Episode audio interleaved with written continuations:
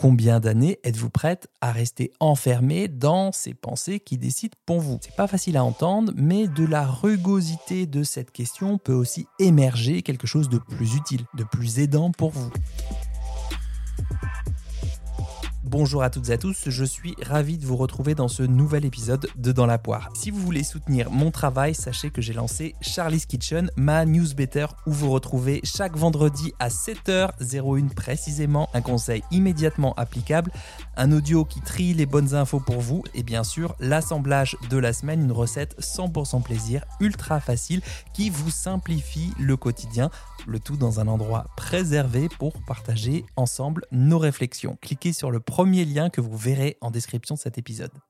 Spoiler alerte, c'est un épisode court et très concret et peut-être un peu plus exposant qu'il n'y paraît. Donc si vous êtes dans une émotion intense, aiguë sur le moment, peut-être que c'est mieux pour vous de mettre pause et d'attendre que la vague émotionnelle redescende un peu. Alors quand on cherche à mieux manger, bouger davantage, optimiser sa santé, sa longévité, agir en prévention des pathologies ou chercher à réguler son poids, il arrive qu'on soit bloqué de manière plus ou moins longue. Dans cet épisode, je vais vous montrer qu'on peut dépasser ces blocages et revenir à un comportement profondément bon pour soi. Alors ce blocage, surtout quand on n'en connaît pas la source, peut nous mettre en insécurité. Et bien souvent, même très souvent, on cherche un responsable et ce responsable, vous l'avez trouvé, c'est nous, c'est nous. On se dit qu'on fait forcément quelque chose qui entraîne cette situation, qu'on a fait quelque chose de mal, qu'à un moment donné, bah, ce week-end avec euh, nos potes ou les beaux-parents, bah, peut-être qu'on aurait pu se limiter à une part de gâteau, qu'on aurait pu ou qu'on aurait dû faire plus de sport ces derniers temps, mais qu'on n'arrive pas à tenir ce qu'on s'était dit. Et ce qui peut se passer, c'est que soit on se décourage, soit on se remet en selle en mode bon, allez, maintenant ça suffit les conneries, avec d'ailleurs plus ou moins de bienveillance pour soi. Et que ça soit l'une des deux options, eh bien, on est assez occupé à se juger, comme dirait François Damiens, même s'il le dit plutôt euh, Écoute, mais pourquoi tu dis ça Tu ne la connais pas et t'es déjà occupé à la juger Hein? Bon alors voilà, c'était pour vous montrer que je sais faire le, François Darmias, même si je le faisais déjà 17 ans dans les années 90 et que lui n'avait pas encore fait ses petites caméras cachées. Disons que je le faisais sans savoir qu'il existait. voilà. Première étape, ce que je vous invite à faire, c'est d'observer avec le modèle bien connu des comportementalistes ce que ça vous fait d'être bloqué dans votre perte de poids, votre quête d'équilibre ou de bouger davantage. C'est le modèle pensée, émotion, comportement. Alors d'abord, les pensées. Qu'est-ce que je me dis dans ma tête? Quelles pensées frappent mon esprit? Est-ce que ce sont des mots, des histoires, des sons? Quelles images me viennent en tête? Je vais vous donner des exemples concrets. Bon bah voilà, ça fait trois semaines que je suis bloqué, pourtant bah, je fais tout bien, je comprends pas ce qui se passe, c'est quoi ce bordel? J'en ai marre de ce poids, j'en ai marre de ce corps, j'en ai marre de ce bide. non mais sérieux, je mange déjà suffisamment équilibré, je vois pas ce que je peux faire de plus. Bon bah voilà, j'ai un anniversaire ce soir, on va encore me dire que j'ai pris du poids. En fait, tu te respectes pas, t'as pas de volonté quoi. C'est logique que je trouve personne. Hein. En même temps, qui peut aimer quelqu'un en surpoids? Je m'aime pas moi-même de toute façon. Vous avez vu d'ailleurs au passage comment on se parle bien, hein. c'est très agréable, pas sûr qu'on parle ainsi à notre meilleur ami, enfin j'espère pour vous. Ensuite, nos émotions. Qu'est-ce que ça fait dans notre cœur d'être dans cette position de blocage? Qu'est-ce qu'on sent quoi? Donc la capacité à nommer ses émotions, je vous rappelle que c'est un apprentissage, c'est un apprentissage.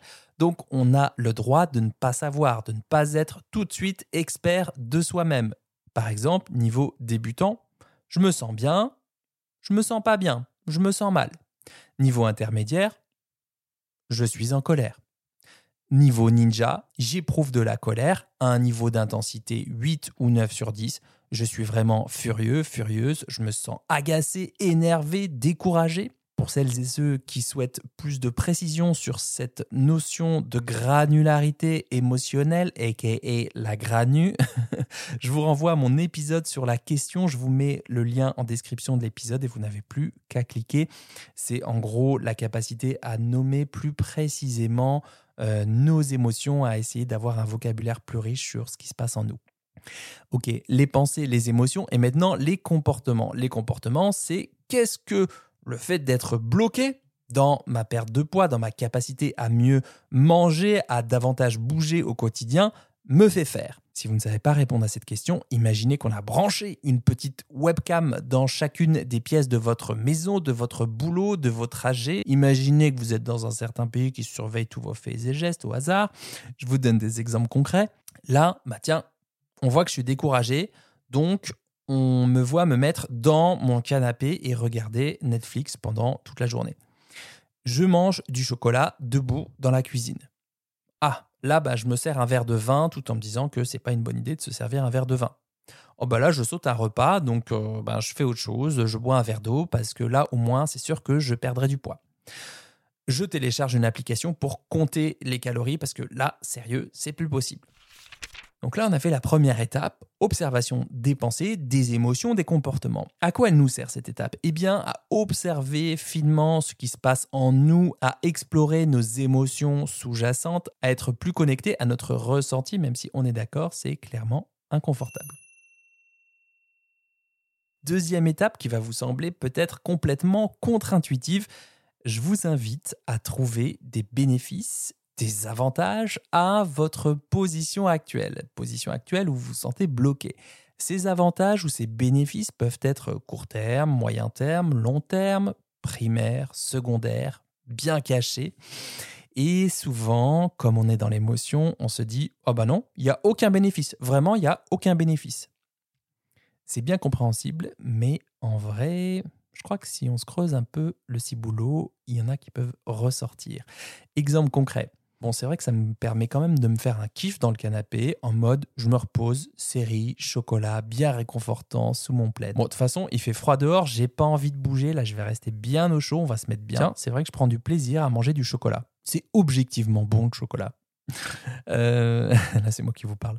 Euh, je me rassure en sautant un repas je me dis que je remets les choses dans le bon sens. En téléchargeant une application, au moins, je vais comprendre ce qui se bah, passe. Le fait de continuer à penser ça, j'ai pas de volonté, je vais foirer mon équilibre, ben c'est vrai que ça me permet de rester dans le connu. Au moins, je suis pas surprise, je sais ce qui va se passer. Au moins, je reste dans mon schéma. Hein c'est ce que je fais depuis 30 ans de toute façon. Tiens, manger des frites, bah déjà c'est du kiff, hein, c'est gras, c'est salé. Et puis au moins, à ce moment-là, je me fous la paix avec la bouffe, là. Je me fous la paix. Bon, c'est vrai que même si je le paye un peu par la culpa après, je me fous la paix à ce ah moment-là. bon, je vais pas à l'anniversaire ce soir. Alors là, au moins, je suis bien mieux tout seul. Alors c'est quelque chose qui surprend beaucoup mes patientes. Certaines d'entre elles peinent d'ailleurs à trouver des bénéfices ou des avantages à leur pensée, à leur comportement euh, de blocage, tant ben, ceux-ci, celles-ci, les font souffrir. Moi j'ai tendance à penser que si on maintient un comportement, c'est qu'on a des raisons de continuer à le faire, même si ces raisons nous font également souffrir. Je précise dans le même temps qu'en réalité, ces avantages, entre guillemets, ces bénéfices, entre guillemets, ne sont que des mécanismes d'évitement, c'est-à-dire des choses qu'on met en place qui nous permettent de nous protéger d'un inconfort ou d'un danger qu'on estime plus grand que celui qu'on traverse actuellement, à savoir euh, le blocage en l'occurrence. Par exemple, ça peut être de procrastiner. Tiens, je reporte mes tâches stressantes ou désagréables pour éviter l'anxiété qu'elle génère. Ça peut être de l'évitement social, se retirer des interactions sociales pour éviter les sentiments de jugement ou de rejet, ou alors par le fait de sauter un repas ou de télécharger une application, je retrouve un sentiment de proactivité et de contrôle face à l'incertitude, à la confusion, ce qui m'évite aussi peut-être de me confronter directement à des problèmes ou à des euh, situations d'impuissance le fait de se venger sur des frites, eh bien, ça offre un soulagement temporaire de la culpabilité ou de la pression associée au bien manger avec des guillemets. Ça permet d'éviter temporairement, bien sûr, les sentiments de restriction ou de privation. Le fait de rester dans le j'ai pas de volonté, donc je foire tout avec mon foutu pour foutu, ça me protège, mine de rien, de la peur de l'échec en ne tentant rien de nouveau. Pourquoi? Parce que ben, si j'essaye vraiment que je bouge davantage, que je mange mieux, que je dors mieux, je mets peut-être plus de chances de mon côté, mais c'est pas garanti que je réussisse. Et même si je vais vers la réussite, eh bien, comme je n'y suis pas habitué, ça peut aussi me faire flipper puisque j'ai la croyance que je ne mérite pas de réussir cet objectif. Donc, je me sabote. Je vous renvoie à l'épisode précédent de Dans la poire. Alors, elle sert à quoi cette deuxième étape? Creuser ce qu'on y gagne, ce qu'on y perd à rester dans cette situation de blocage. Les mécanismes d'évitement font intégralement partie de l'expérience humaine et sont bien compréhensibles. Je ne vous jette pas la pierre. Mais en même temps, ils ont des limites et peuvent aussi devenir contre-productifs à long terme. Ça peut conduire à un cercle vicieux où l'évitement renforce l'anxiété, la peur et limite encore plus votre capacité à gérer des situations stressantes.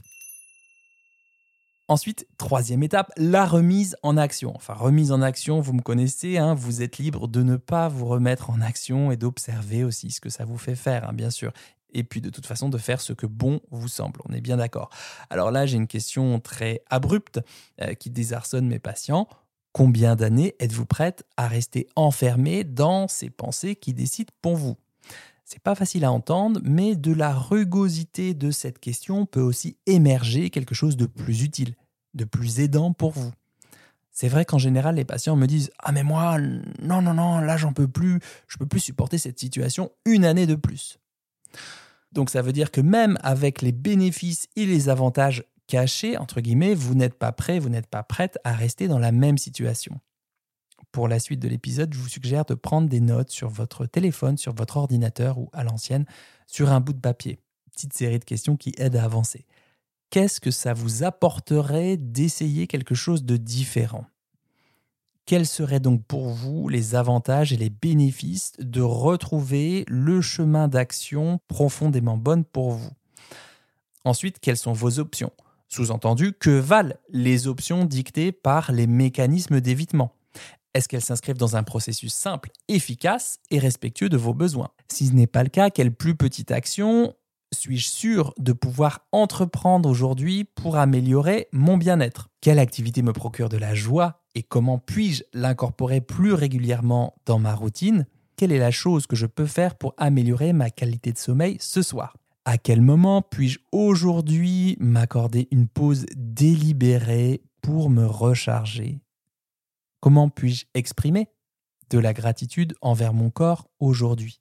De quelle façon puis-je bouger mon corps qui me semble agréable, là maintenant tout de suite?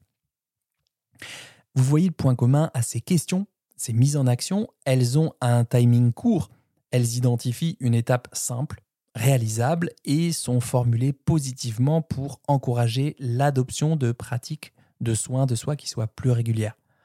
Parfois, c'est en, espérant et en voulant de grands changements qu'on imagine d'abord la destination qui peut nous faire perdre en cours des petites actions du voyage qu'on a la force pourtant de réaliser.